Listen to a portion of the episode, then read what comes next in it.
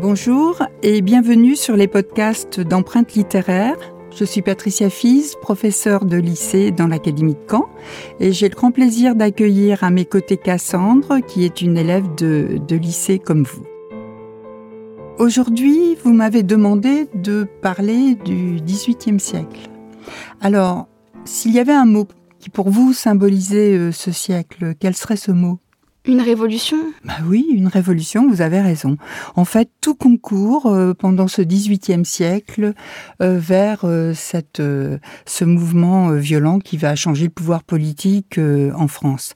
Alors, si on remet ces éléments en contexte, fin du fin de, règne de Louis XIV, difficile en fait. Le XVIIIe commence vraiment à la mort de Louis XIV en 1715 la monarchie est en déclin et on est bien loin de cette image du roi soleil, de ce faste euh, dont on entend parler euh, justement quand on évoque le XVIIe siècle.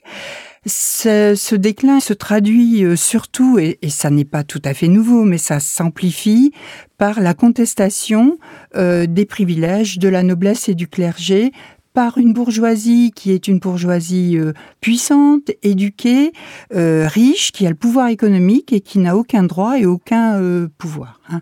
Alors, si on, on, va à grands traits, en 1774, lorsque Louis XVI arrive au pouvoir, le contexte est très défavorable, à la fois sur le plan politique, économique et social, et en plus, c'est un roi qui va être euh, très maladroit et faire beaucoup d'erreurs. Alors notamment, en 1789, il va décider de convoquer les États généraux, parce que ce sont eux qui peuvent voter des impôts.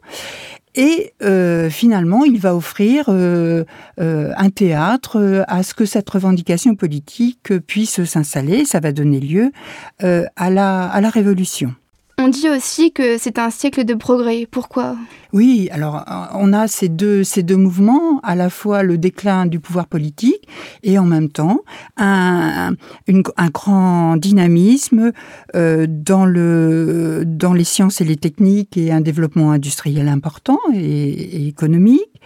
On a évidemment euh, ces voyages qui permettent de découvrir d'autres mœurs, euh, d'autres d'autres peuples et qui conduisent à une vision beaucoup plus relativiste, en tout cas, euh, des civilisations. Hein.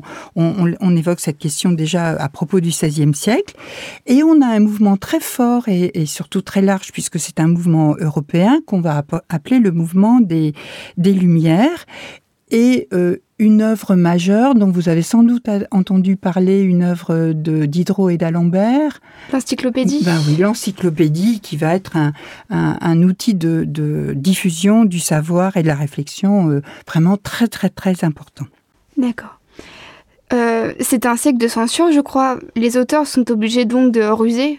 Ben oui, c'est pas nouveau. Hein. 17e siècle, c'était euh, déjà euh, tout à fait mis, en place. on n'a pas de liberté religieuse au 18e siècle et on a cette tragique histoire du chevalier de la barre qui, parce qu'il n'a pas enlevé son chapeau devant une procession, et d'autres reproches qu'on lui fera, va se retrouver torturé et mis à mort de façon épouvantable. Il y a une censure, elle s'exprime au travers d'un ce qu'on appelle le privilège royal, qui est une sorte de label, euh, qui permet aux auteurs d'être euh, publiés. Alors évidemment, lorsqu'ils euh, soutiennent des, des idées qui ne sont pas acceptables, eh bien, ils sont obligés d'avoir des stratégies et ils vont aller faire éditer, comme le fera Voltaire, leurs ouvrages à l'étranger, en Angleterre par exemple, ou en Hollande. Quels sont les grands mouvements littéraires alors, évidemment, eh bien, on a parlé des Lumières. Hein, c'est cette métaphore euh, qui, qui définit l'esprit philosophique, qui qui pose euh, la raison finalement au cœur euh, de tout et la liberté, le droit au bonheur. Hein, c'est pas pas rien. Cette revendication de la liberté, elle va s'exprimer également dans un mouvement peut-être un peu marginal et dont on reparlera, euh, qui s'intitule le libertinage, évidemment, euh, où la première motivation, c'est d'essayer de s'affranchir de la religion et de tout ce qui l'accompagne, euh la morale et des conventions, vers ben, l'épanouissement, le bonheur. Hein. Et puis on a également ce qu'on appelle les prémices du mouvement romantique dont il sera également question, avec la figure, peut-être avez-vous un auteur en tête qui, peu importe Rousseau par exemple, vraiment qui qui va écrire euh, euh, des textes autobiographiques, en tout cas, qui va porter cette idée de, de l'expression de soi, de l'intime, euh, et, jusqu'à l'exaltation de la, de la nature. Merci. Donc alors, si je dois retenir quelques mots concernant le XVIIIe siècle, ça serait tout d'abord un siècle en marche vers la Révolution, mhm. ensuite le progrès et le relativisme, oui l'importance de la religion, la censure, l'esprit philosophique et enfin l'éveil à la sensibilité. Eh bien oui, vous avez tout à fait raison. On a, on a fait un panorama général. Merci Cassandre. À bientôt.